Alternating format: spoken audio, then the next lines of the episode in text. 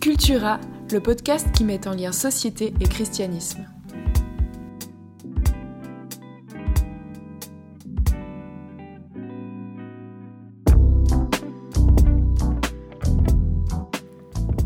Alors bonjour. Et bonjour Yves, comment vas-tu? Ça va, c'est merci et toi? Très bien, très bien. Je me faisais une réflexion ce matin. J'étais chez l'hygiéniste dentaire et je pense que c'est la première fois que j'ai les dents aussi propres quand Ah on enregistre bah. un podcast. Ça, ça vaut la peine de, de le préciser quand même. C'est pas tous les jours. Non, c'est clair. Moi, du coup, ça me donne envie de, la, de le faire en vidéo, tu vois, pour euh, mettre en valeur ouais. dents. Voilà, Je comprends. Comment tu vas toi? Ouais. Écoute, ça va bien. C'est euh, là où le moment où on enregistre le podcast, c'est un peu en fin d'année. Et du coup, euh, plutôt intense, plutôt un rush. Mais c'est toujours très plaisant de s'asseoir autour d'une table et puis de discuter ensemble. Et ce Mhm. matin, on, sait, on est trois avec toi, Denis. Donc bonjour Denis, comment vas-tu? Bonjour. Bonjour Sébastien, bonjour Yves. Bonjour Denis. Très bien, je, je suis très content euh, quand tu es ici ce matin euh, parce que euh, tu es quelqu'un de très curieux, il me semble, très euh, cultivé aussi. Euh, donc tu tiens une librairie, tu as un parcours assez intéressant. Est-ce que tu serais euh, d'accord de nous partager un petit peu euh, comment euh, ta vie euh, s'est déroulée, on va dire, ces, ces 20 dernières années Qu'est-ce que tu as fait Volontiers. Alors bon, je m'appelle donc Denis Ramelet. Euh, je suis né en 75, donc j'ai 46 ans. Euh, j'ai, pour faire court, j'ai fait des études de droit jusqu'au doctorat y compris. Euh, j'ai fait une thèse sur, sur l'usure, hein, la question du prêt à intérêt, Mm. euh, en histoire du droit. Ouais. Ensuite de cela, fait un peu longtemps sur cette thèse, mais enfin, j'ai quand même fini, j'y suis arrivé à bout, voilà. Bravo. Euh, et puis, euh, après cela, j'ai fait un stage de notaire euh, ici à Lausanne, dans une bonne étude. Et ce stage de notaire a été pour moi l'occasion de voir que je ne voulais pas continuer dans cette voie-là, en fait. Euh, Ni dans la voie du notariat, ni probablement dans la voie de la pratique du droit. Alors, il faut jamais dire jamais, hein, on ne sait jamais de quoi demain sera fait, etc. Donc, mais enfin, voilà, pour, à vue humaine, pour l'instant, je dirais, je, je ne retournerai pas à la, à la pratique du droit. Euh, et euh, voilà, arrivant en fin de stage et me demandant ce que j'allais faire après, j'ai euh, eu cette idée. Euh, J'étais un peu désemparé quand même parce que je m'étais projeté dans, dans la sûr. pratique du droit et en particulier dans le notariat euh, depuis plusieurs années en fait. Sûr. puis là, je me retrouvais un peu, voilà. Et euh, voilà, dans mes réflexions, je me suis rappelé que j'avais à la maison, enfin à différents endroits, une vingtaine de milliers de livres. Euh, Quand même moi, moi, j'ai aimé que tu précises dans plusieurs endroits parce Oui, que si c'était que à la maison, non, non, c'est- il y aurait voilà. beaucoup de place pour les livres. Non, ma femme prend un peu trop de place, je sais. et euh, voilà. Donc, euh, et, et je me suis dit, avec des livres, qu'est-ce qu'on peut faire? On peut faire une bibliothèque Mm. ou une librairie. Mais une bibliothèque, ça coûte et ça rapporte rien. hein. Les livres, c'est rare qu'on les loue. En général, on les prête. Euh, on a un soutien public, etc. Mm. Voilà. Si on veut espérer en vivre, il faut plutôt essayer de les vendre. euh, et voilà. Et donc, pourquoi pas une librairie? Et euh, j'ai assez vite trouvé le local dans lequel euh, je suis maintenant, donc à la rue Prix du Marché 2 à Lausanne, sous la- l'église du Valentin, l'église Notre-Dame du Valentin. Mhm. Allez y faire un tour, vraiment, ça vaut la peine. C'est euh, un endroit que je trouve tellement sympa. Il y a tellement de livres euh, forcément partout et qui sont aussi très larges. J'aime beaucoup euh, ta sélection euh, et tout. Donc, euh, excellent. Alors je reviendrai après un peu à ce qu'il y a dans Ouais, la ouais. librairie, mais, euh, et, euh, mais effectivement, entre le moment où j'ai trouvé le local, où je me suis mis d'accord avec le propriétaire, qui est la paroisse euh, catholique du Valentin, enfin Notre-Dame, euh, il a fallu attendre que le local se libère effectivement, euh, ce qui a quand même pris trois ans, euh, et trois ans pendant lesquels j'ai eu le- la grande chance de pouvoir faire de la, de la recherche en philosophie à l'université de Neuchâtel, un, un post-doc en philosophie. Donc c'est assez rare, j'ai fait un post-doc en philosophie sans être doc en philosophie en fait. Je, Ouais, suis, Ok. je suis doc en droit, mais j'ai pu faire un post-doc en philosophie. voilà. Mais un lien avec le droit ou bien? Un peu, oui. euh, j'ai travaillé sur un, sur un philosophe du droit, euh, mais en philosophie et sous l'angle philosophique. Euh, voilà. donc c'était vraiment de la philosophie, je dirais. Pour, pour la faire simple, c'est un auteur qui s'appelle Samuel Pufendorf, qui est un luthérien de la deuxième moitié du, du XVIIe siècle d'Allemagne du Nord, et qui a une, thé- une théorie du droit naturel, ce qu'on appelle, euh, voilà. Hum, Alors sa théorie du droit naturel est bien connue, et c'est pas directement là-dessus qu'on a travaillé avec, euh, avec le professeur Schultes, avec qui j'ai travaillé pendant ces trois ans à, Neuchâtel. Euh, on a travaillé sur l'infrastructure euh, ontologique ou métaphysique qui sous-tend cette philosophie du droit. Quelle est la, la vision du monde, en fait, de la réalité, euh, qui, euh, qui sous-tend la philosophie du droit de, de Samuel Pufendorf. Voilà. Donc dans trois ans euh, là-dessus. Et enfin, euh, possibilité donc d'ouvrir la librairie euh, au 1er juin 2018. Magnifique. Voilà. et sans savoir qu'évidemment, une année plus tard commencerait le confinement. Donc maintenant, voilà, ça fait trois ans et demi, je dirais, de, trois ans et demi de, de, librairie, je dirais, dont à peu près bien, une bonne année et demie, bientôt deux ans de confinement. Très relatif, évidemment. Hein. Je n'ai été, comme tout le monde, fermé que, que quelques semaines. Quelques semaines au printemps 2020 et puis à nouveau une, dans une deuxième phase dont les dates m'échappent euh, présentement, mais enfin bref. Mais c'est un peu les, circonstances particulières, je dirais. Voilà. Euh, par rapport à la librairie, euh, on s'est mis d'accord avec la, avec la paroisse. Certains auraient voulu une librairie exclusivement religieuse et exclusivement catholique. J'avoue que ça m'intéressait, bien qu'étant catholique convaincu, comme vous aurez l'occasion de le voir, mais euh, ça ne m'intéressait pas, ça, je dirais. Je connais à Paris des librairies qui ont ce profil-là, exclusivement religieuses et même exclusivement catholiques. Euh, j'apprécie d'y aller, mais enfin, je trouve que ça sent un peu la naphtaline. Je, voilà, j'apprécierais. Non, mais franchement, c'est, voilà, je me sentais. Euh, c'était pas mon idée, et heureusement, c'était pas non plus euh, l'idée des gens qui comptaient dans la, dans la paroisse et dans les institutions de l'Église il y avait une, une, option totalement opposée qui était d'avoir une sorte de librairie généraliste sans orientation particulière, une sorte de sous-paillot ou de sous-FNAC, dont on ne voit pas très bien l'intérêt, parce qu'évidemment, euh, une, petite unité comme ça euh, n'a aucun, euh, n'a aucun, si elle n'a pas d'identité, ça n'a aucun sens, je dirais, de faire ça. Donc ces deux options, je dirais, on pourrait dire extrêmes, ont été exclues, et on s'est mis d'accord sur un, une librairie qui soit moitié-moitié, je dirais, moite-moite, comme ça, moitié, moitié religieux et moitié non religieux. Première grande différence. Euh, donc une moitié de livres religieux et une moitié de livres non religieux, c'est-à-dire principalement dans le non religieux, philosophie, histoire et littérature classique. D'accord. ok Donc je fais pas tout ce qu'on appelle la vie pratique, c'est-à-dire la montagne, le sport, les loisirs, la cuisine, euh, le jardinage et tout ça. Voilà. Mais ça fait déjà pas mal. C'est déjà un gros. oui, évidemment, je prétends pas couvrir non plus intégralement. C'est surtout le domaine de l'histoire qui est absolument immense. Hein, euh, et voilà. du coup, je propose qu'on parle aussi peut-être d'un autre aspect de ta vie, où euh, en discutant, j'avais appris que tu es parti plus d'un contexte, on va dire, protestant, c'est bien ça, et puis euh, tu dis aujourd'hui tu es un catholique convaincu. Mhm. Et euh, qu'est-ce qui a amené cette transition? Et moi ça m'intéresse aussi vu que ben, les deux on se considère plus du côté, on va dire, protestant. Mhm euh, racine protestante en tout cas. Je ne mm. sais pas euh, si je te vois sourire, Yves, à, préciser. Hein. Non, Moi, je ne connais pas assez les nuances, malheureusement. Oui, oui, alors c'est sûr, sur, euh, je me souviens encore d'une visite au, au, musée de la Réforme à Genève et puis de, de ce magnifique arbre du christianisme avec euh, ses branches. Et, et, oui, alors c'est sûr, je dirais que plutôt protestant, mais, mais c'est tellement pour un Suisse, en Suisse, je dirais protestant. Ça dépend où on est dans le monde, comment ces nuances aussi se sont développées. C'est les mots, hein, qu'est-ce qu'on met derrière ce mot-là. Mais c'est vrai qu'en termes purement de théologie et puis dans notre contexte, oui, oui. Euh, je suis né dans une famille qui était, euh, qui était catholique. Moi, j'ai été baptisé catholique, bah, justement à la ah. basilique Notre-Dame à Lausanne. Euh, donc, j'avais aussi commencé le catéchisme là-bas. C'est dans le parcours personnel de mes parents qu'il y a eu un changement. J'avais euh, j'avais 12 ans euh, quand, euh, quand eux, ouais, 11 ans, 12 ans, début de l'adolescence, quand eux sont, sont partis plutôt du côté protestant évangélique. Et puis, bah, à cet âge-là, on suit les parents. Mmh. Enfin, c'est, donc, donc voilà, j'ai, j'ai quelques souvenirs quand même de cet héritage, on va dire, catholique. Mais, mais aussi pour, dans la vie de notre famille, c'était quelque chose qui était, j'aime bien le dire comme ça, plus culturel. Mmh. C'est-à-dire que quand j'ai grandi enfant, c'était beaucoup plus rare qu'aujourd'hui d'être sans religion ou, athée ou agnostique. Les familles souvent se positionnaient et puis, euh, puis il y avait, envie de dire, un, bagage minima, en tout cas pour, les, mm. pour les enfants. Et puis pour nous, c'était catholique. Euh, en tout cas pour moi et mon grand frère. Et pour mon petit frère et ma petite sœur, ça a été plutôt euh, protestant et plutôt évangélique. Ouais.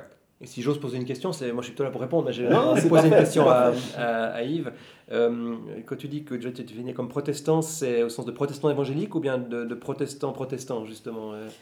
Alors ce sera protestant évangélique. Mmh. Euh, aujourd'hui je me définis comme protestant évangélique. J'ai beaucoup de peine avec le mot évangélique, je dois dire. Mais encore une fois, c'est pas tellement pour des questions théologiques, mais c'est plutôt pour tout ce que ça, ça, comporte aujourd'hui, toutes les, les images qu'on peut en avoir, les différents évangiles qu'on entend euh, dans ce contexte des protestants évangéliques. Donc, euh, donc voilà. Mais au niveau théologique, euh, complètement, je dirais que je me, retrouve très très bien dans la théologie protestante évangélique. Hmm. Ouais, et, et du coup, où est-ce que tu te retrouves, Denis? Bon, moi, comme je l'ai dit, hein, euh, voilà, catholique, euh, là, en, en général, il n'y a pas trop, trop de subdivisions après à faire, encore qu'on pourrait en faire, en fait. Mais, euh, Beaucoup moins chez les catholiques que voilà, chez les protestants. il y en a moins, en tout cas, en tout cas moins, disons, disons cela. Il n'y en a peut-être pas, pas aucune, mais il y en a moins. Et hum, non, alors moi je suis né dans une, une famille euh, protestante, hein, voilà, Ramley c'est vraiment une famille originaire d'Orbe, donc je suis un, un combourgeois de Pierre Viret, hein, le, le réformateur, euh, le, réfor- le réformateur vaudois, hein, qui n'est pas le réformateur du canton de Vaud, le canton de Vaud a été réformé par Guillaume Farel, Mhm. euh, Viret euh, a lui-même été euh, converti par Farel, et ensuite il est allé réformer plutôt en France en fait. hein. Euh, Une fois qu'il a été chassé euh, par les Bernois pour des, des querelles ecclésiologiques, euh, Viret euh, était partisan d'une ecclésiologie plutôt calviniste, Ouais. euh, Mhm.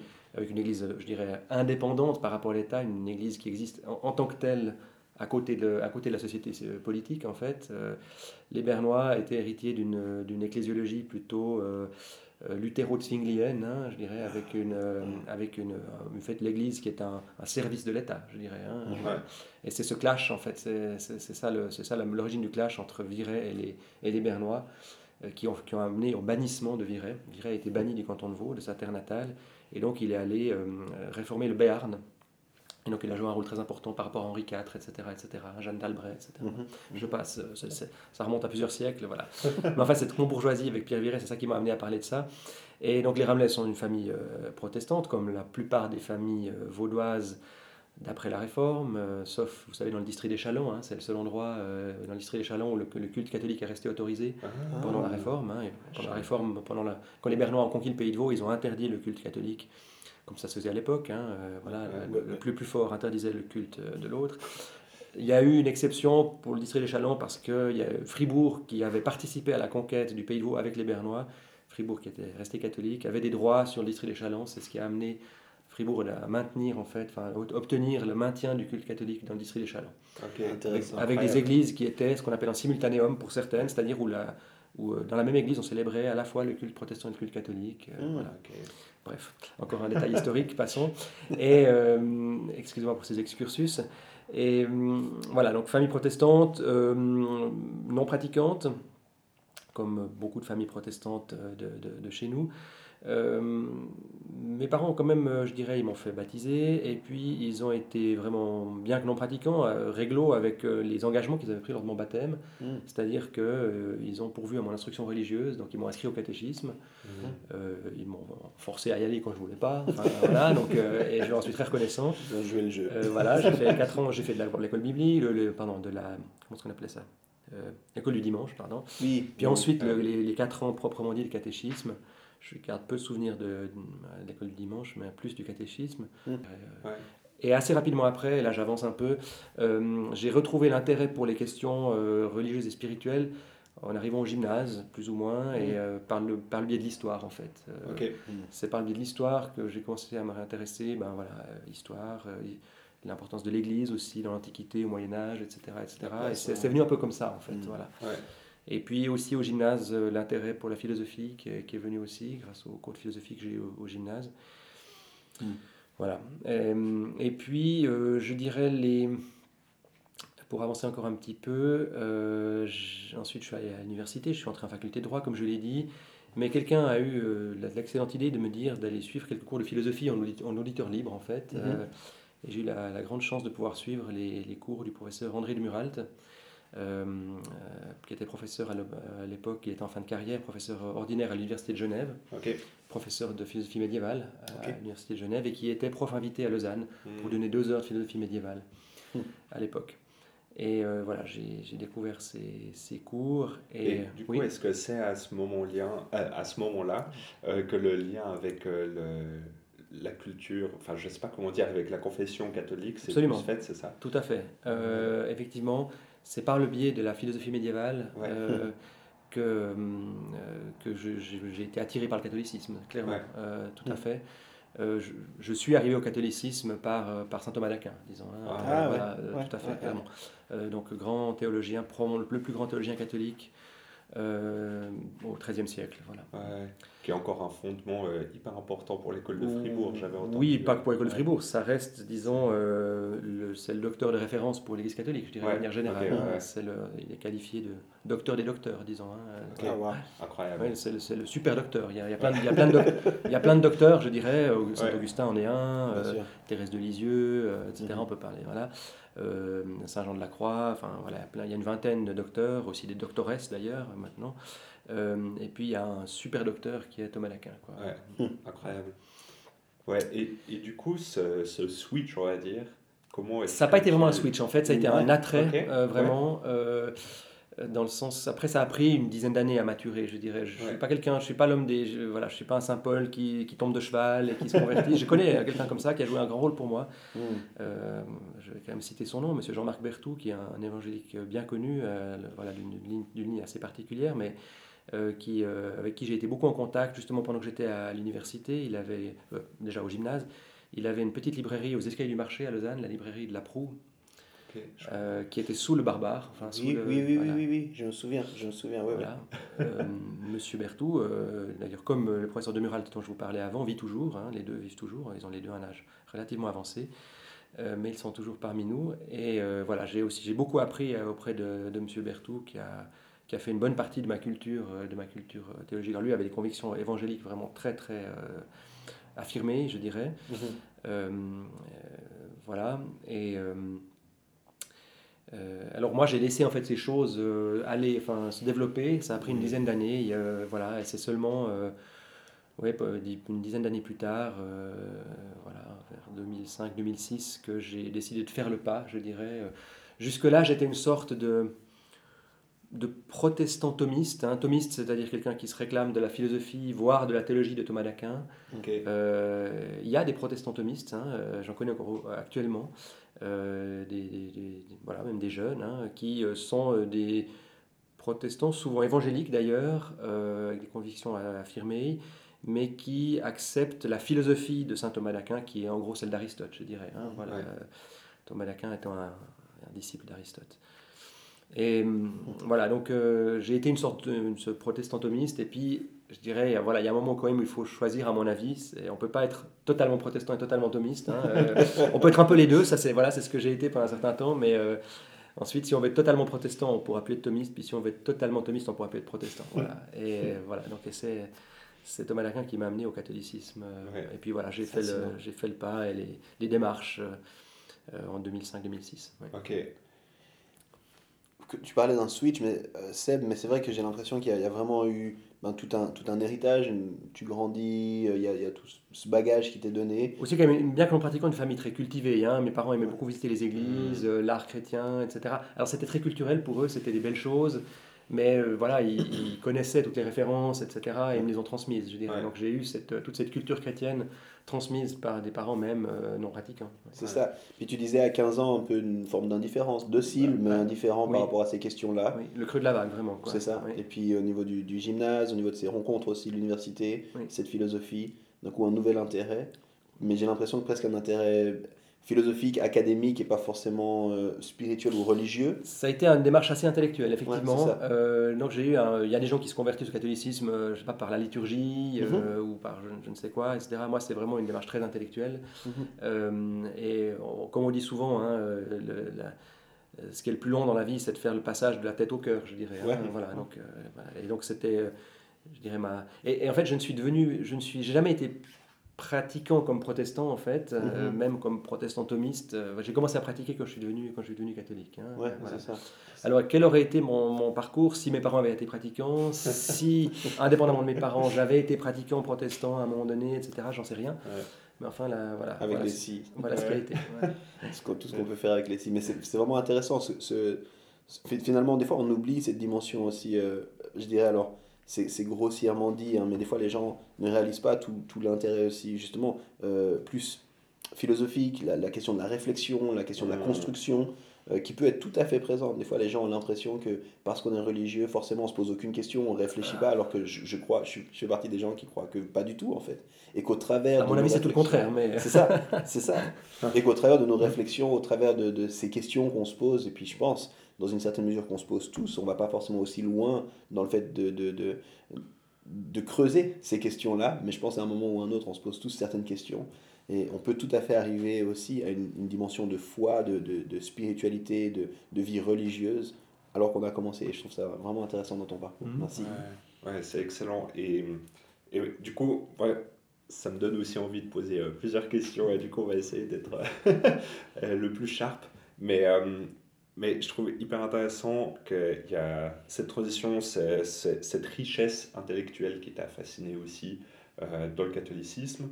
Et puis, des fois, c'est un truc, euh, je dirais, qui manque presque un peu du côté, euh, on va dire, évangélique aussi, parce que c'est beaucoup plus jeune par rapport au catholicisme. Et puis, il y a un héritage qui est juste incroyable. Enfin, tu dis, Thomas d'Aquin, c'est euh, quasiment quoi, 1500 ans depuis, euh, depuis ses, ses écrits. Non, c'est Saint-Augustin. Euh. Thomas d'Aquin, ça date de quand Le environ, 13e euh, siècle, ouais, hein, donc ah euh, ouais, ouais, il y a non, 700, 700 ans, euh, Ouais. bientôt 800 en fait. On va fêter ces, ces 800 ans euh, dans quelques années en fait. Ouais. Il est né en 1225, donc euh, Ok. et 2025, il y aura un jubilé là. ouais. Ouais, ouais. Non, c'est fou, c'est c'est tellement riche. Et du coup, moi, j'aurais envie de te poser la question, pour toi, c'est c'est quoi les fondements du catholicisme?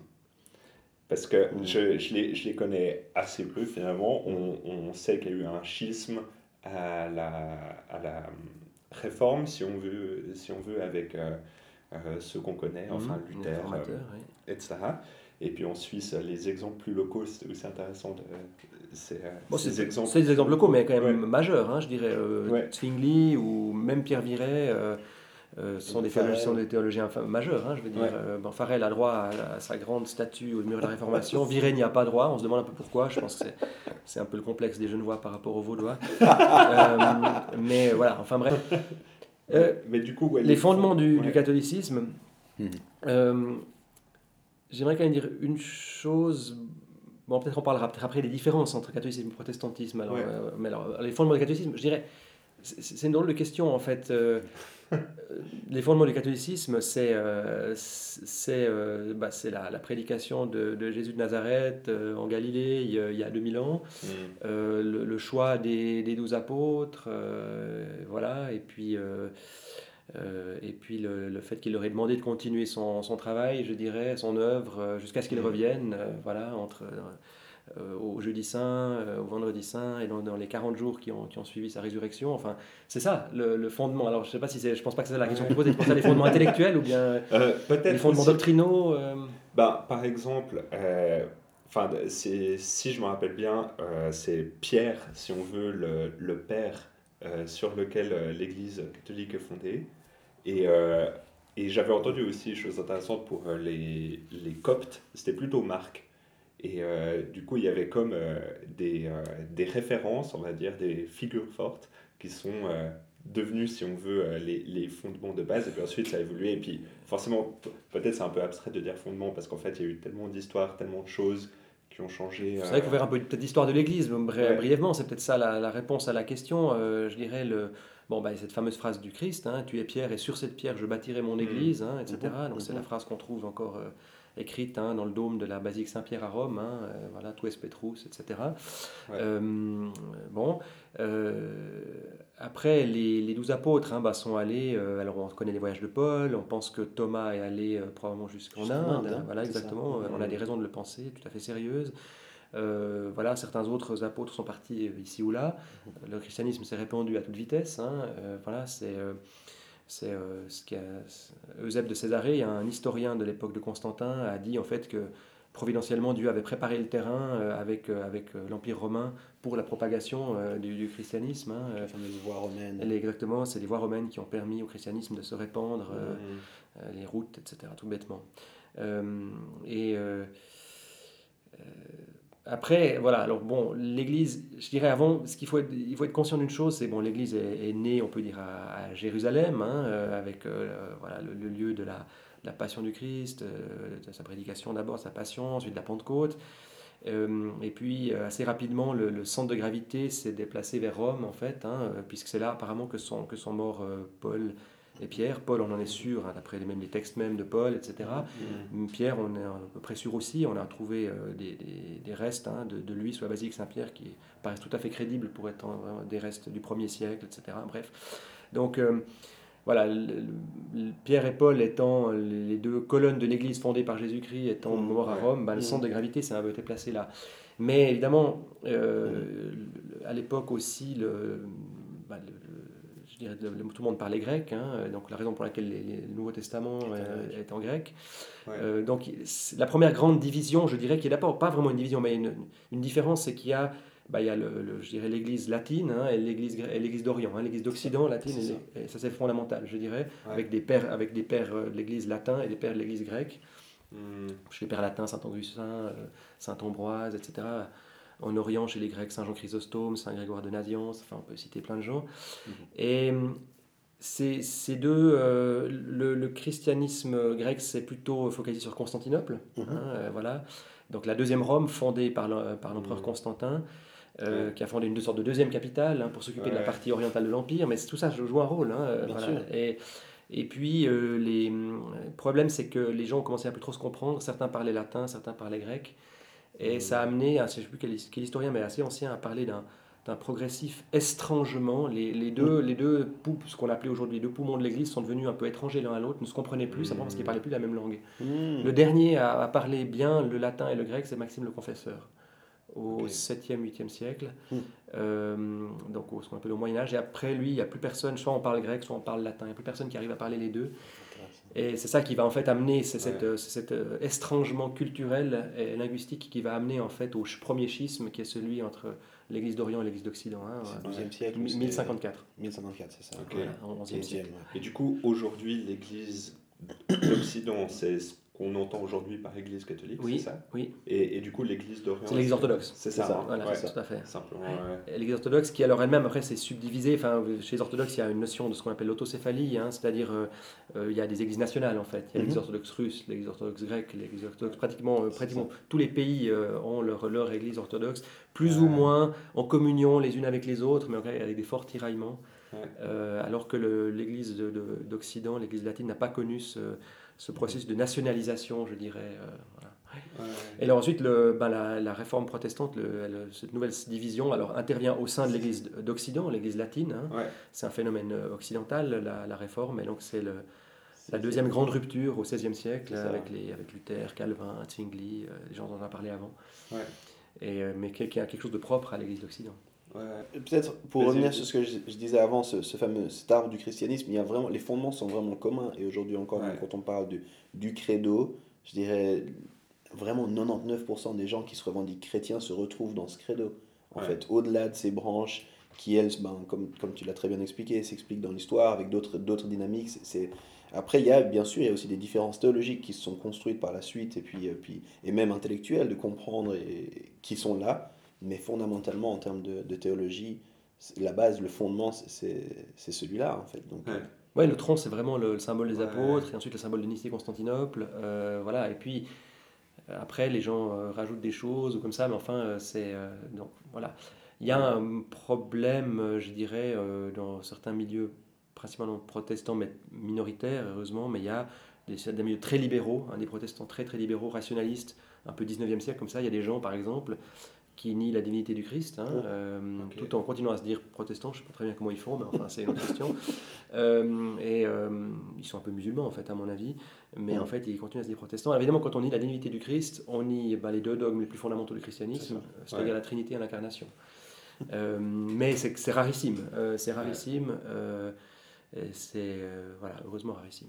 ouais. Mais alors peut-être pour euh, reformuler la question, et ce qui m'intéresse aussi à Mhm. comprendre un peu comme information, c'est qu'est-ce que toi tu as constaté comme différence dans ton vécu un peu entre euh, protestantisme et catholicisme Et puis, et puis euh, finalement, on a ces 99% en commun. Je veux pas faire euh, le gars qui se focus sur les 1% euh, différents, mais je trouve quand même intéressant qu'aujourd'hui on ait un héritage où les deux sont séparés, ces deux églises d'État différentes aussi. mhm. Et puis, euh, et puis des fois, j'ai juste envie de dire, ben justement, on a ces 99% en commun. Et cette question œcuménique, donc vraiment de ramener les confessions chrétiennes ensemble, je la trouve très importante et, et très riche aussi.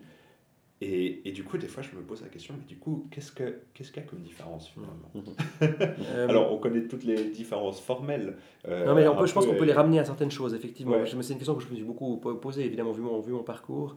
Euh, je dirais juste euh, quelque chose d'abord par rapport à l'œcuménisme, quelque chose qui est important. Enfin, le Christ lui-même hein, nous appelle à l'unité. hein, euh, soyez un afin que tous croient en moi. Sous-entendu, si vous êtes divisés, euh, votre message aura de la peine à passer, puis c'est ce qu'on constate. Disons, le christianisme ne se, ré- ne se répand pas mieux depuis que les églises sont divisées, au contraire. Donc voilà, donc c'est un appel, hein, c'est un appel du Christ à, à être unis. Euh, et euh, voilà. Après, cette unité, il faut la faire. C'est pas forcément facile. Euh, maintenant, ce qui- ce qui est- là, je pense que c'est intéressant. Je vais pouvoir répondre en deux temps à ta question, Sébastien, Euh, parce que ce que je voyais comme différence, enfin, ce, qui, ce qui a été le moteur un peu de ma démarche de conversion, on pourrait dire de passage du protestantisme au catholicisme, c'est pas ce qu'aujourd'hui, avec le recul, je décrirais comme étant fondamentalement euh, ce, qui, ce qui sépare les deux, en fait. Euh, donc je dirais en deux temps. Ce qui m'a, ce qui m'a attiré dans le catholicisme, euh, c'est que j'y trouvais une, justement en particulier euh, grâce à la, à la philosophie et à la théologie de Thomas d'Aquin, une, une harmonie en fait que je ne voyais pas dans le protestantisme. Je trouve que dans le protestantisme, euh, le ciel est très loin de la terre. Euh, voilà, il y a un grand éloignement, puis il y a un grand vide entre les deux. La terre fonctionne un peu selon ses règles, et puis le ciel a des règles avec un Dieu un peu très très lointain de nous. Et, et en fait, le catholicisme, lui, ou je crois que c'est aussi le cas de l'orthodoxie, euh, remplit cet intervalle. En fait, il y a, euh, il y a des intermédiaires, euh, voilà, il y, a, il y a les anges qui sont quand même plus présents dans le catholicisme et l'orthodoxie que dans le protestantisme. Euh, je ne dis pas qu'ils sont niés dans le protestantisme, mais ils n'ont pas une. Enfin, je pense qu'il y a peut-être aussi des nuances dans différents protestantismes, probablement.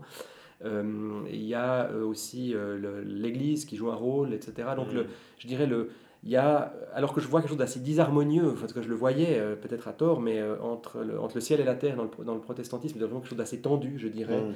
euh, le- voilà, en tension. J'ai vu quelque chose de très harmonieux en fait dans, dans la, la théologie catholique telle que Thomas d'Aquin en tout cas la, la présente. Par exemple, euh, ce serait un peu probablement ce serait un peu moins harmonieux chez un Pascal, par exemple. hein, euh, mais, mais Pascal, euh, voilà, avait des tendances un peu, un peu protestantes. Enfin, étant janséniste, hein, il avait un certain attrait pour le protestantisme sur certains plans, pas sur d'autres. Donc c'est pas étonnant. Et voilà, donc ça- à la base, c'est ça qui m'a qui m'a attiré, c'est cette harmonie en fait, voilà, entre le, entre le ciel et la terre, entre la raison et la foi. Euh, voilà. Peut-être là où je peux quand même glisser Ouais. quelque chose, euh, une différence qui me paraît importante. Euh, Pourquoi est-ce que les... il y a une raison quand même pour laquelle le, le protestantisme est moins axé sur la philosophie, par exemple, que naît le, le- le catholicisme c'est qu'il y a la doctrine euh, du péché originel qui n'est pas du tout niée par le, le catholicisme, hein, c'est une doctrine qui fait pleinement partie du catholicisme, mais euh, les effets du péché originel sont, sont très fortement accentués dans le protestantisme, on insiste beaucoup sur ces effets, euh, qui, euh, qui fait que la, en fait, la raison ne pourrait pas connaître par elle-même grand-chose de Dieu, en fait. hein, euh, Mhm. voilà.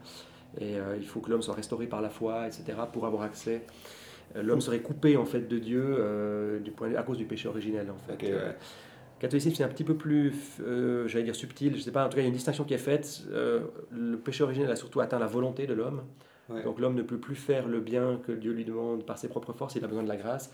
Par Mhm. contre, l'intelligence, ça fonctionne encore plus ou moins. Donc on peut avoir une certaine connaissance de Dieu malgré le Ouais. péché originel.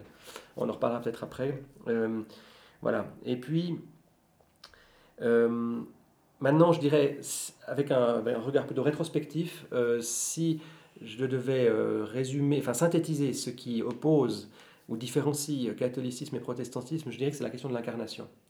Mhm. Pas tellement dans le dogme lui-même, euh, c'est donc l'incarnation a été définie au concile de Chalcédoine en 451.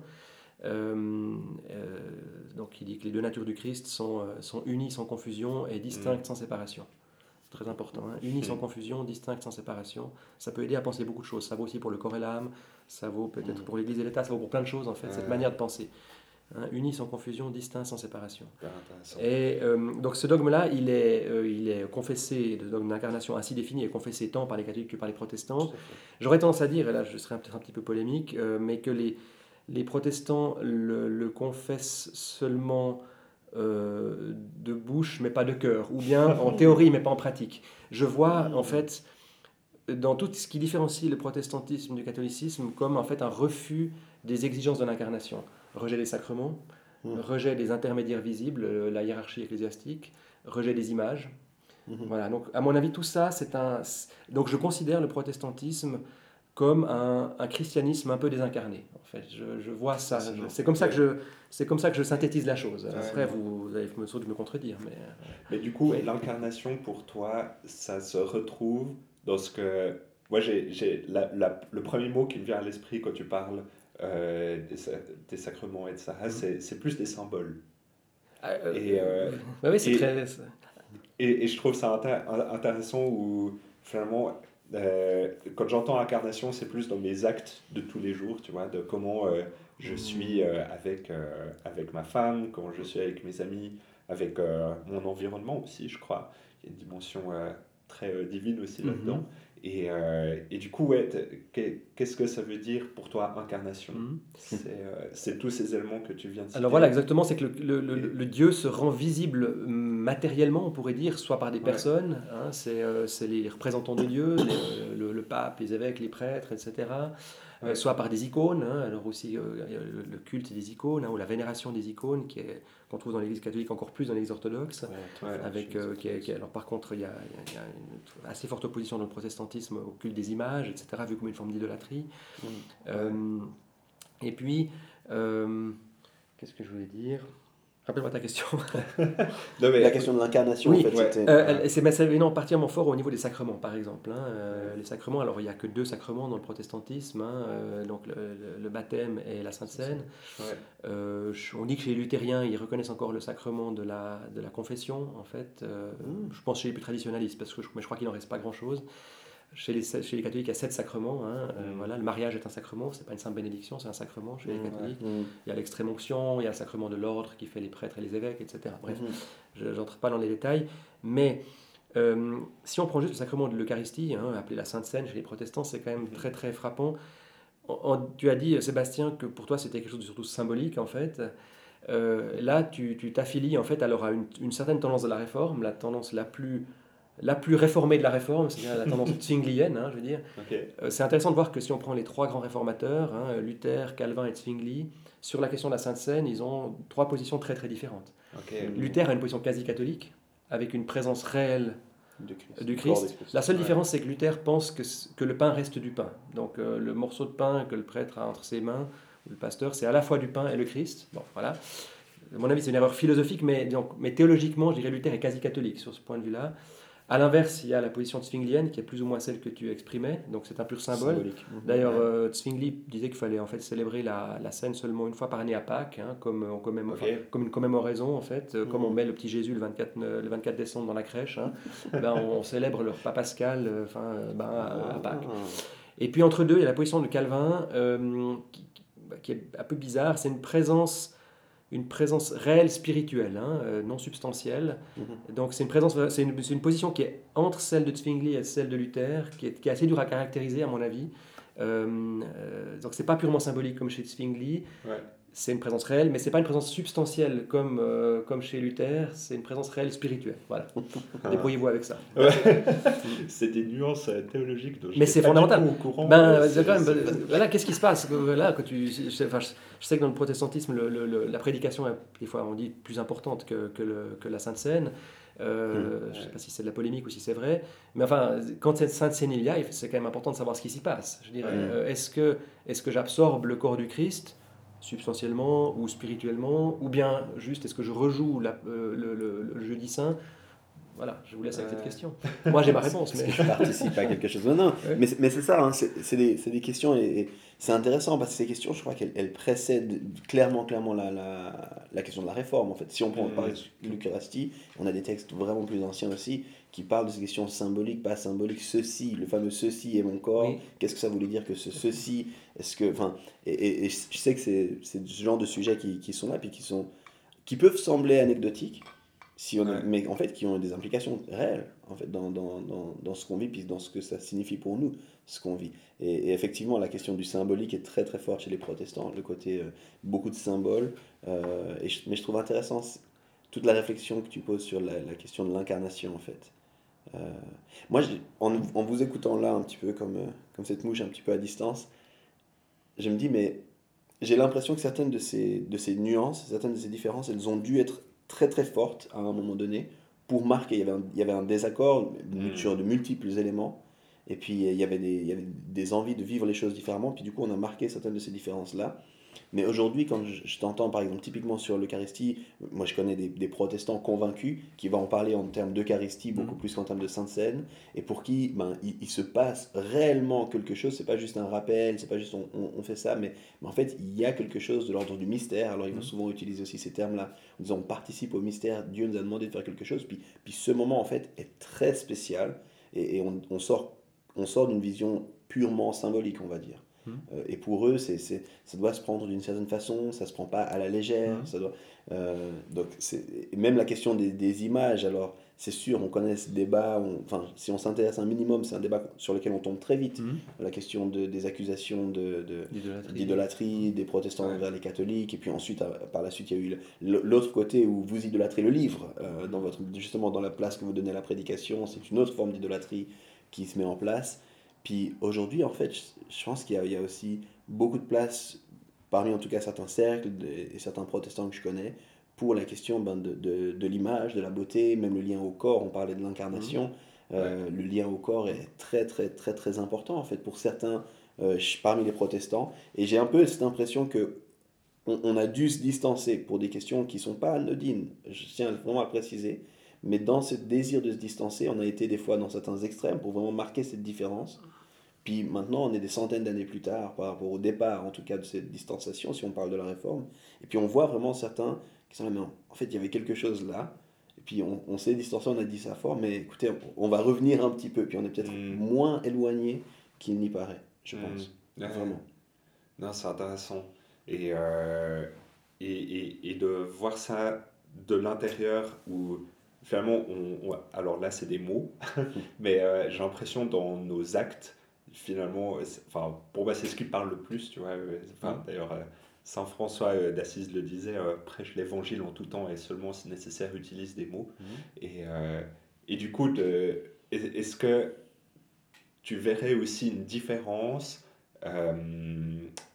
dans les actes très pratiques à ce niveau-là? Mm, Pas forcément, euh, parce que bon, bah, le sermon sur la montagne, il est commun, je dirais. Mhm. hein, voilà, donc, euh, euh, je dirais, il faut, faut un tout petit peu se méfier. Il y a peut-être une, un- une dérive possible dans, dans ce que tu dis, Sébastien, en tout cas de mon point de vue, c'est Ouais. une dérive un peu moralisante, hein, qu'on- que les catholiques ont souvent reproché au protestantisme, c'est de faire du, du- du christianisme simplement une morale. hein, euh, Mhm. voilà, être gentil avec les autres, euh, voilà, aimer ton prochain comme toi-même, puis résumer le christianisme à ça. Mais le problème, c'est que ça, euh, en fait, on le trouve un peu partout. hein. Bouddha n'a pas dit des choses très différentes de ça. Ouais. Moi, je dis souvent un peu, parce que j'ai des gens qui, à la librairie, me disent un peu ce genre de choses, euh, voilà, mais ce qui compte, c'est ça. Puis je dis- mais je leur dis de manière un peu provocatrice, euh, ce que le Christ a fait de plus important, enfin, c'est pas ce qu'il a dit, parce que ça, Mm. l'originalité, elle est pas, c'est pas rien, mais enfin, je veux dire, on pourrait trouver la même chose ailleurs en cherchant un petit peu et en sollicitant un peu certains textes. Ouais. Ce que le Christ est le seul à avoir fait, c'est d'être mort sur la croix. Mm. Euh, voilà, donc le- ce qui est important, c'est que ce Christ, plus c'est ce qu'il a fait, plutôt que de nous avoir dit aimez-vous les uns les autres. Donc j'accorde plus d'importance, en fait, si je dois dire, euh, euh, à, à ce qui s'est passé à Pâques, hein, je dirais, en particulier le vendredi saint, que euh, au sermon sur la montagne. Je dirais, euh, voilà, euh, je ne prétends pas séparer l'un de l'autre, mais enfin, Ouais, ce qui est plus caractéristique de- du Christ, c'est quand même ça. Euh, voilà. Peut-être si je peux Mhm. juste euh, rebondir. Mais j'ai un peu dévié de la question, hein, j'en suis Non, conscient. non, mais, euh, mais ça va très bien. Ouais. Si je peux rebondir, puis peut-être nuancer, c'est vrai que les, les, on peut faire du, du, du discours de Christ une morale, mais si on fait ça, on doit retirer beaucoup aussi du discours de Christ. c'est juste. Parce qu'il y a des Ouais. éléments qu'il a dit qui ne font aucun sens s'il n'est pas qui il prétend être. Absolument d'accord. Et dans le discours de Christ, Ouais. des fois, quand, moi c'est aussi ça, des fois quand j'entends des gens dire oui, mais bon, on peut entendre partout, il faut faire du bien, je dis, mais il n'a pas que dit ça. Il, il- c'est vrai qu'il a dit ça, je ne reviens pas là-dessus, mais il n'a pas que dit ça. Il a aussi dit, par exemple, pour revenir sur l'Eucharistie, vous mangerez mon corps et puis vous boirez mon sang. C'est Mhm. pas sûr que beaucoup d'autres ont dit ça, Absolument. et puis C'est- qui, qui C'est lié, à- paraissent, c'est lié à son sacrifice, justement. c'est ça, Ouais, et qui paraissent sages en disant ce genre de choses, parce que c'est aussi ça. Je crois que c'est C.S. Lewis qui disait, on ne peut pas prétendre que Jésus était simplement un grand sage. Mhm. Euh, je ne sais plus exactement comment il le formule dans les fondements du christianisme, mais beaucoup de choses qu'il a dit étaient pro- profondément problématiques s'il Mhm. n'est pas celui qui prétend être. Absolument. Donc, euh, sur, simplement sur cette nuance, hein, sur le discours du Christ, qui, si on veut le prendre dans son ensemble, le discours, bah, en fait, il y a des éléments qui sont beaucoup plus problématiques que, comme tu disais, le fait d'aimer son prochain, le fait de tendre l'autre joue. Le fait... Ça, on peut le retrouver dans d'autres, philosophies, on pourrait dire, ou dans d'autres discours. Ouais, ouais, ouais excellent. Et, et peut-être euh, pour euh, finir sur une question euh, un peu plus d'actualité, ça, ça m'intéresserait de savoir comment est-ce que tu vois bah, tout ce qui s'est passé ces dernières années par rapport à, à, la vision, on va dire, plus populaire de l'Église catholique de l'extérieur. donc on, il y a eu beaucoup de déclarations, enfin de euh, il y a eu beaucoup de choses qui se sont passées par rapport aux, abus de, aux abus d'enfants, mm. par rapport à presque une omerta au sein euh, de certains groupes, en tout cas c'était perçu comme ça. Mm. Euh, et puis c'est comme bah, l'Église catholique on a pris un coup, mm. et en même temps je trouve ça révèle aussi qu'on attend une certaine vertu de ces personnes. En creux, on reconnaît encore quelque chose à l'Église catholique. Exactement, c'est ça. Même, sous, même sous, forme du reproche. Exactement, c'est genre, Ouais, mais alors, s'il y a bien quelqu'un qui ne devrait pas faire ça, c'est lui. Bah, c'est tout à fait juste. Hein, euh, même tous les chrétiens, je dirais. Enfin, mm. euh, c'est tellement vaste, euh, j'aimerais. Par où point Ouais. Bah, bah, Peut-être ça serait un petit peu. Ben, au-delà des faits divers, mm. qui sont très importants, hein, mais, mais qui se sont passés, qu'est-ce que ça révèle un petit peu pour toi du fonctionnement de, de l'Église catholique? Je vais, je vais je réponds à ça en reliant à la question que tu avais posée précédemment, à laquelle je n'avais pas tout à fait répondu. Tu avais dit quelle est, la, du point de vue moral, quelle est la différence entre catholicisme et protestantisme. J'aurais tendance à dire il ne devrait pas y en avoir. Mmh. Euh, parce mmh. que la, la, morale évangélique, euh, bah, elle est clairement enseignée par le Christ, reprise par saint Paul, etc. Euh, et après, là, la différence, elle ne serait pas tellement forcément entre protestants et catholiques. Là, je parle vraiment sur la question de la morale, je ne parle plus de dogme. Hein. elle serait plutôt entre, de chaque côté entre les libéraux et les non-libéraux. Mmh. Euh, les libéraux, c'est ceux qui prennent, qui, qui, prennent les choses un peu à la cool, je dirais. Hein, euh, voilà. Euh, bon, il dit ça, mais enfin, voilà. Le Christ dit quand même des choses. Ben, voilà, le Christ dit hein, celui qui a désiré la femme son prochain dans son cœur a déjà commis l'adultère, par exemple. Hein. Alors voilà. donc, clairement, perspective catholique, un, désir de ce genre-là, quelque chose qui doit être confessé. Voilà même si on n'est pas passé à l'acte. Hein, je veux dire, le Christ nous dit, hein, le, péché euh, qui, est, qui, a son siège à la volonté, il est réalisé à partir du moment où on a, euh, voilà, pas juste eu une vague impression comme ça, mais enfin à partir du moment où on, a un peu, on s'est un peu complu dans l'idée, etc. Voilà. Mmh.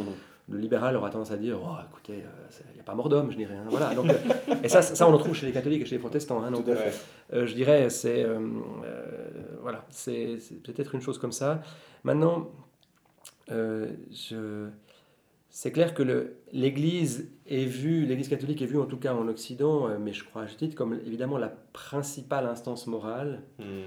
euh, par son, son, importance numérique, par, par son histoire, etc. etc. Et c'est clair que pour les, libéraux de tout poil, je dirais, euh, même des gens alors qui sont pour le coup même pas simplement des chrétiens libéraux, mais qui sont même anti-chrétiens, enfin qui pensent que l'Église n'a fait que d'apporter du mal, le christianisme, voilà, mm. a fait que de, je sais pas, de frustrer les gens, je sais pas quoi. Ils veulent évidemment déboulonner en fait cette institution morale qui est un reproche permanent à leur manière de penser et de vivre en fait. Hein. Mm. Donc là, il y a en fait, il faut partir de plus loin. Euh, je ne cherche pas à noyer le poisson, hein, je, mais j'essaie de montrer le, contexte. Il, il, faut être clair, il y a une confrontation euh, de base entre le christianisme, en tout cas dans, sa, dans ses variantes euh, non libérales, est la modernité occidentale. La modernité occidentale, euh, qui est apparue, je dirais, en tout cas, on peut discuter. Alors, les catholiques diront c'est depuis la Réforme, mais enfin, on peut, on peut être plus fin que ça. Je dirais en tout cas depuis le XVIIIe siècle, hein, les valeurs des Lumières, etc., etc., la Révolution française et tout. Clairement, mmh. euh, la, la, la, société occidentale a pris un chemin très différent de celui, de celui voulu par, par le christianisme. Euh, et, pendant, je dirais, euh, un certain temps, l'Église catholique a tenu bon, a tenu son cap. Hein, voilà. Et puis après, il y a eu, euh, depuis, depuis le milieu du XXe siècle, quelque chose comme ça, une tentation un petit peu de vouloir recoller les pots cassés, et, voilà, et donc d'en rabattre un petit peu sur, sur les exigences morales pour un peu se réconcilier avec un monde à la dérive. Hmm. Je ne suis pas sûr que ce soit ce que doit faire l'Église, mais enfin, ça c'est un peu en discuter longtemps. Euh, et tous les catholiques seraient peut-être pas d'accord avec moi sur ce, sur ce plan-là. Euh, voilà, donc l'Église a, a, aussi été... Euh, le problème, c'est que les, les, les, valeurs du monde, hein, voilà, on peut même parler des valeurs du monde au sens de, au sens de, Saint Paul, hein, le prince de ce monde. Mhm. Donc des valeurs mauvaises en fait, des valeurs pour qualifier diaboliques. On finit par rentrer dans l'Église. Elles n'auraient pas dû en fait. Normalement, l'Église devrait être un sanctuaire, hein, je dirais. euh, Ça, euh, et, mais euh, l'Église a été contaminée très clairement euh, Mhm. par les valeurs du monde. Alors je dis pas que c'est que au XXe siècle avec des questions de pédophilie, etc. Mais enfin c'est particulièrement fort. Le pape Paul VI hein, avait, avait dit que les, en les années- enfin, fin- à la fin de son pontificat, donc dans les années euh, 70, euh, il avait dit que les fumées de Satan s'étaient introduites dans l'Église. hein. Euh. Voilà, il parlait de l'Église catholique, hein, il parlait de sa Ouais. propre Église dont il avait responsabilité. On peut se demander d'ailleurs si lui-même avait peut-être une responsabilité à cet égard. Enfin voilà, mais enfin il a dit Mm. ça. Et alors, euh, à quoi pensait-il? Je ne sais pas trop exactement, mais enfin, en tout cas, euh, voilà, les, euh, les, les catholiques, les, y compris des, enfin, des catholiques, euh, y compris des prêtres et même des évêques, euh, euh, ont commencé à, je dirais, à ne plus vivre selon les exigences en fait de la morale catholique, voilà, Mhm. tout simplement. Euh, et à, à commettre des choses euh, abominables. Enfin, voilà. Et apparemment, euh, dans, dans une, une- une ampleur assez importante, je reste euh, assez euh, circonspect sur les chiffres qui ont été donnés pour la France. Euh, je ne veux pas faire du révision- révisionnisme à bon marché, mais enfin, euh, euh, il y a eu 2000, à peu près 2000 plaintes réellement enregistrées, et puis on a- Ouais. on- avec des sondages et des projections et des extrapolations, on arrive à 300 000 cas. Euh, c'est problématique et c'est contesté. hein. donc euh, Ouais. voilà, je- pour la- l'actualité immédiate, je dis juste ça. Mhm. Mais je nie pas le problème, euh, le problème en tant que tel, hein, Ouais, qui, dépasse le cadre de la France. Quoi. Voilà. Mais je crois, pardon, je crois qu'ils ont décidé d'ouvrir une enquête en Suisse En. Suisse aussi. Ouais. Euh, tout récemment, en tout cas, ça a été annoncé. Cette euh, semaine, tout à fait, oui. C'est ça, Il y a- ils ont mandaté deux historiennes pour travailler pendant deux ans. C'est ça, pour Ouais. pouvoir voir aussi Ce qu'il en est. l'état, ce qu'il en est en Suisse. Oui. Euh, donc euh, c'est, j'aime beaucoup, j'aime beaucoup ce que tu, comment tu l'exprimes en fait, comment tu l'expliques, et, et je crois que cette, cette question de l'infiltration, euh, la, la, la citation c'est les fumées de Satan, c'est ça? Oui, se sont les fumées de infiltrés dans Satan l'église. sont infiltrées dans l'église et comment on, on s'est, euh, on a cherché à faire ça. Je pense que moi, par rapport à ça, je, je crois qu'il y a aussi ce. Je, l'exprime comme ça, et c'est pas que pour les catholiques, parce qu'au passage, il y a aussi des, des drames dans les, dans les églises protestantes, et puis dans certains pays, c'est aussi quelque chose qui est vraiment mis en, en lumière euh, actuellement.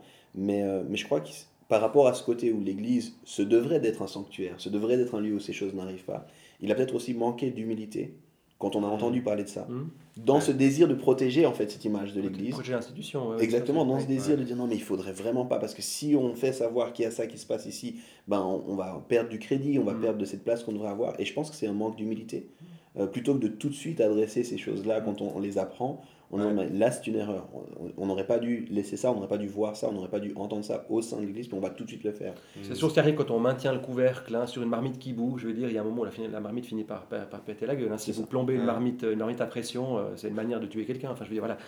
Donc, euh, Et, à mon avis, il y a aussi ce côté-là où, en tout cas, je, je- en pensant à l'Église, et ici je pense à l'Église avec un grand E universel, je pense qu'il y a eu euh, peut-être un manque d'humilité, un manque de reconnaissance, qu'on on est euh, dans notre processus, puis par moments il y, a des, il y a des erreurs, il y a des manquements, Ouais. et puis euh, pour vouloir aussi, dans ce désir de vouloir se protéger de, de cette image qu'on veut garder, on a manqué de, de- de dénoncer ces choses plus rapidement, et puis de les traiter plus rapidement, ou alors de prétendre parfois les traiter à l'interne, mais en fait pour pas faire trop de bruit, on les traitait à demi à on, dé- on déplaçait les gens simplement. Ouais, c'est hein, ça. euh, Bon, il y a un problème à gauche, on va le mettre à droite, et puis c'est bon, mais en fait, non, il y a un problème avec la personne, avec Oui, l'individu, oui. où qu'il soit, Ouais. que ce soit à gauche, droite, en haut, en bas.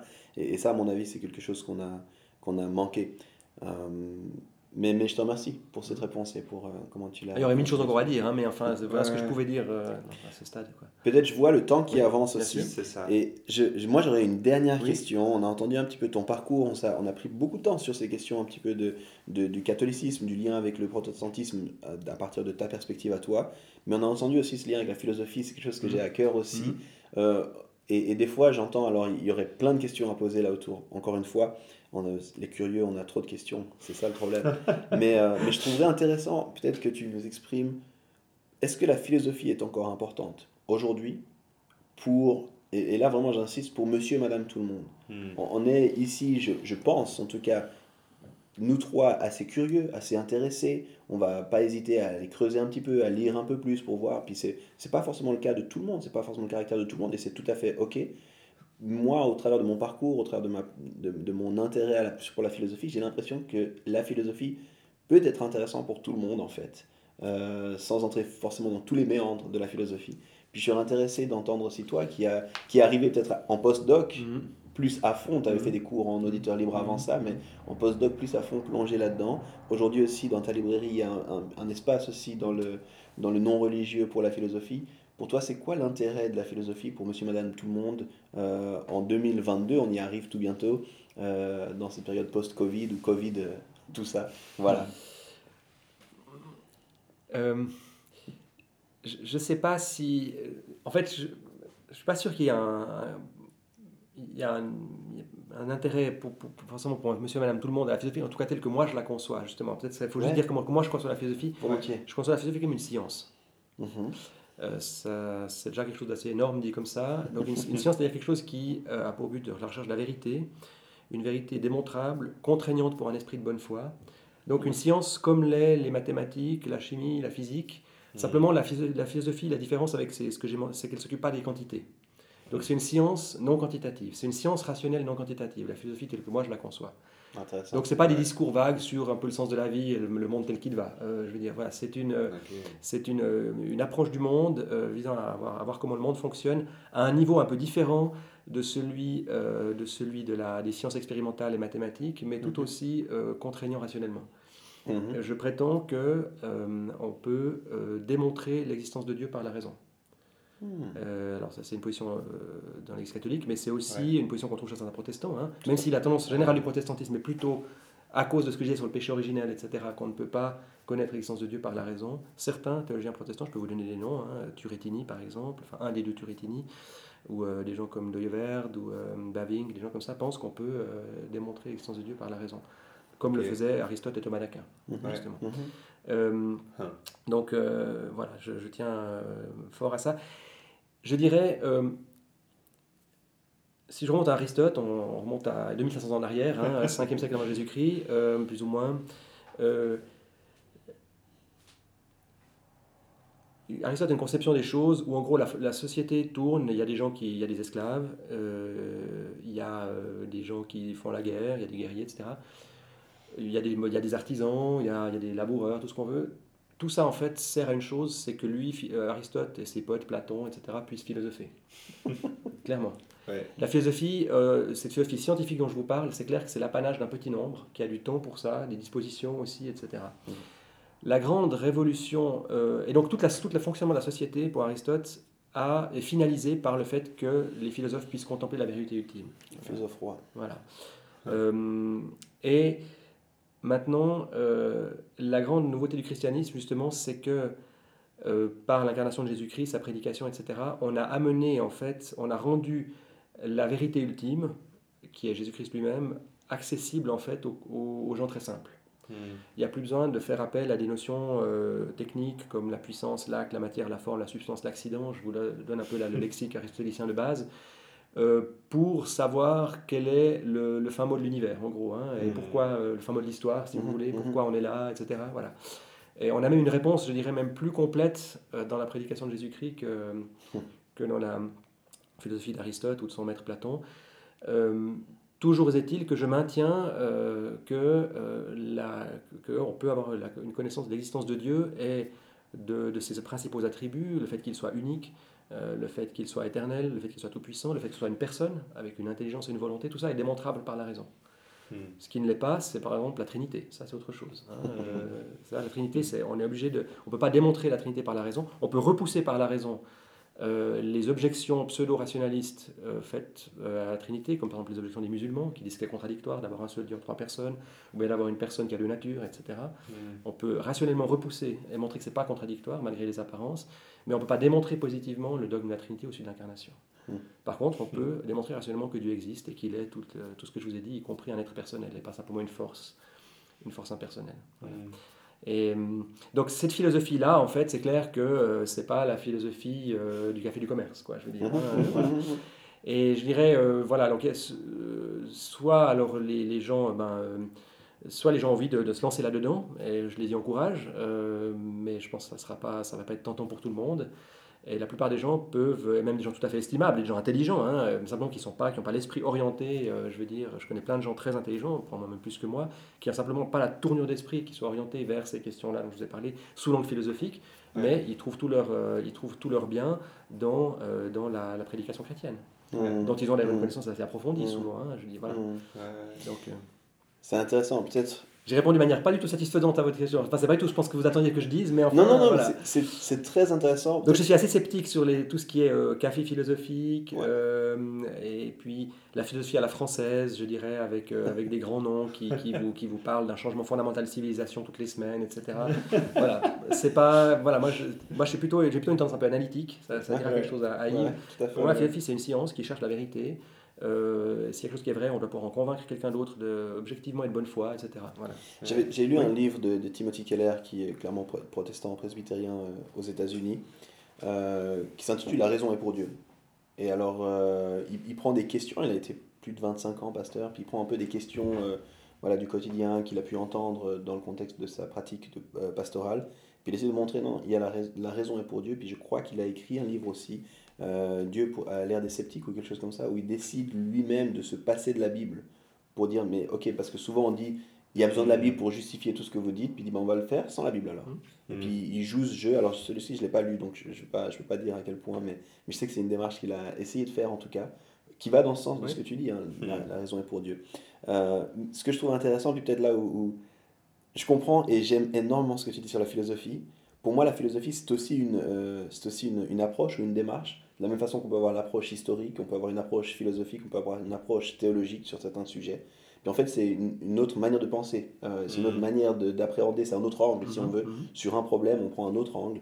Et, euh, et dans ce sens-là, peut-être là où, où je te rejoins, cette philosophie telle que tu l'as définie n'est pas pour monsieur, madame, tout le monde. Mm. Mais par contre, moi, j'aurais une tendance à dire aux gens, osez creuser un peu vos questions. Absolument. Et, et- Oui. et dans ce sens-là, peut-être la méthodologie philosophique va aider monsieur, madame, tout le monde à Mm. creuser un petit peu. Parce que ça, ça revient à ce que j'ai dit un peu plus tôt, mais je crois que les gens se posent des questions. Puis souvent, ils, ils sont mal à l'aise. Dès que c'est pas quantitatif, parce qu'on a une, une approche scientifique souvent quantitative, puis du coup, ben, on peut pas, alors c'est bon, c'est fini, ou bien je vais juste croire, puis je dois bêtement croire. puis- en fait, non, non, non. Il y a une approche qui s'appelle philosophique, qui va t'aider aussi à, à naviguer un petit peu ces questions. Et ça veut pas forcément dire que tu dois le faire dans, pour tout constamment, mais en Mhm. fait, ça va te donner des outils, parce que la vie va, va, en fait constamment nous amener des questions. Euh, de plein de façons. Et, et- et je trouve que cette approche, moi en tout cas, c'est quelque chose que j'ai découvert euh, au travers de mon parcours en philosophie. J'étais là, mais en fait, tout le monde devrait faire un minimum de philosophie, au moins pour cette approche-là, au moins pour ces- cet angle d'a- d'a- d'approche sur certains sujets, puis juste creuser, avoir deux, trois outils pour creuser une réflexion euh, plutôt que de, de- de fuir un petit peu. Puis moi, c'est un petit peu dans, dans ma pratique à moi, c'est ce que je vois, c'est que les gens préfèrent fuir ou bien préfèrent des réponses toutes faites Mm. plutôt que d'oser creuser un petit peu pour eux-mêmes. 100% d'accord. Euh, je dis encore deux choses, euh, parce que je vois que le temps, le temps court, mais euh, une chose qui pourrait aller un peu dans le, pour illustrer ce que j'entendais par une philosophie scientifique, je pense que la place de la, de la section de philosophie n'est pas en faculté des lettres, je le dis franchement, comme euh, c'est aujourd'hui, Mhm. mais devrait être à l'EPFL, hein, à l'école polytechnique. Comme au Moyen Âge, hein, la philosophie était enseignée à, à la, à la- à la faculté des arts. C'est l'ancêtre de, de la faculté de l'EPFL en fait. hein. Donc la, les arts à l'époque c'était les techniques, hein, etc. Donc la, la, la philosophie était reine de la faculté des arts et ce serait Ouais. ça sa juste place. Donc c'est un drame de la réforme napoléonienne de l'université en Europe Ouais, d'avoir ouais. euh, sorti la philosophie du domaine scientifique pour en avoir fait une Ouais. sorte de, de discipline littéraire, Mhm. ce qu'à Ouais. mon avis elle n'est pas essentiellement. Ouais. C'est la trahir complètement. Mais c'est intéressant parce que ces dernières années, justement à l'EPFL, On il y a la demande des étudiants vraiment très forte Oui. de dire mais en fait, on a besoin de cours d'éthique. Mm. On a besoin de cours euh, juste de. Alors, ce qu'ils appellent le collège des humanités Mhm. qui est au sein de Je vois l'EPFL. très bien. Et euh, où là, il y a des gens qui viennent parler de plusieurs sujets, etc. C'est pas directement la philosophie, même s'il y a peut-être un ou deux cours, mais de manière générale, il y a quand même une, une réflexion qui est la technique et la performance ne suffisent pas à me satisfaire. Mhm. Mhm. Et euh, j'ai besoin de trouver plus euh, de, de sens et de profondeur euh, là derrière. Alors ça c'est très bien pour les étudiants de l'EPFL, Ouais. euh, mais ça, ça- ça sauve peut-être les étudiants de l'EPFL, mais si on veut les sauver la philosophie, Ouais, il ouais. faut la sortir de force de la faculté des lettres et l'amener à l'EPFL, où elle a sa place. Sa vraie place. Voilà. C'est intéressant parce que je, je me rappelle encore le parcours et je pense que même parmi les philosophes à l'Université de Lausanne, il y en a beaucoup qui s'opposeraient à ça.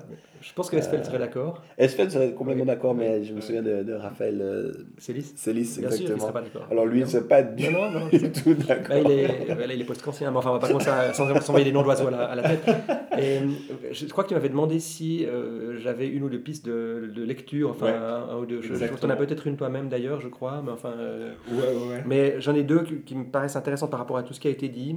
Euh, j'en- retiens que deux, j'en ai évidemment des, des dizaines euh, à votre Des disposition à la, à la librairie Le Valentin. Euh, D'une part, c'est un, un livre d'un auteur que, que tu connais, Sébastien, de Chesterton. Mhm. C'est le livre qu'il a consacré à saint Thomas, à saint Thomas d'Aquin, Ok. dont j'ai parlé, qui est quelqu'un de très important pour moi, saint Thomas d'Aquin et Chesterton d'ailleurs.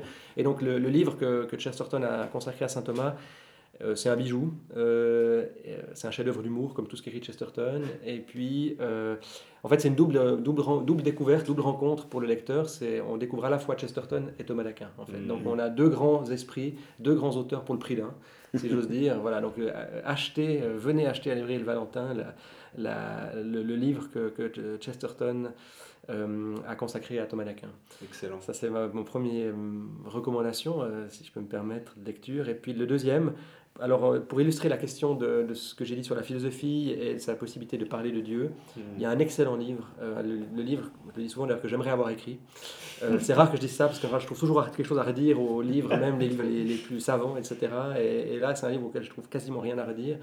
C'est euh, un livre de Frédéric Guyot qui s'appelle Dieu existe, argument philosophique. Hmm. Donc c'est un livre de ce qu'on appelle de théologie naturelle ou de théologie rationnelle ou de théologie philosophique. Euh, voilà, c'est tout ce qui concerne la démonstration de l'existence de Dieu et de ses attributs. Euh, voilà. Et ce qui est un- la première phrase du livre, c'est ce livre ne parle pas de religion. Voilà, il dit c'est pas parce qu'on parle de Dieu qu'on fait de la religion. Mhm, mhm. Ouais. On va parler de Dieu comme un- un- une entité euh, qui existe réellement et qu'on peut connaître indépendamment de toute révélation, euh, quelque chrétienne, non chrétienne, etc. Voilà. Donc euh, Ouais, Dieu existe, argument philosophique par Frédéric Guyot aux éditions du Cerf. Ouais, trop bien. Ça, ça. Ouais, bah, euh, merci beaucoup. Merci à vous. Denis, merci infiniment. Moi, j'encourage aussi tous ceux qui ont écouté euh, ce podcast d'aller te rendre visite. Ils seront bienvenus. Librairie Le Valentin, qui puissent euh, te voir, poser des questions, prendre pourquoi pas un de ses ouvrages ou un autre. Ou un autre, il y en a plein d'autres. Ouais, et ça vaut toujours la peine euh, de discuter aussi avec toi, même deux minutes. tu m'avais recommandé plusieurs livres que j'ai ici, euh, enfin même les, parmi les plus protestants, euh, je pense à Jacques Ellul ou comme ça. Mhm, dont tu m'avais mhm. parlé pour la première fois. Donc euh, merci beaucoup. Je t'en prie. Et puis, Merci à vous, merci Yves, merci Sébastien. Ouais, Avec plaisir. excellent. Et puis euh, à bientôt pour euh, un nouvel épisode. À bientôt. Ciao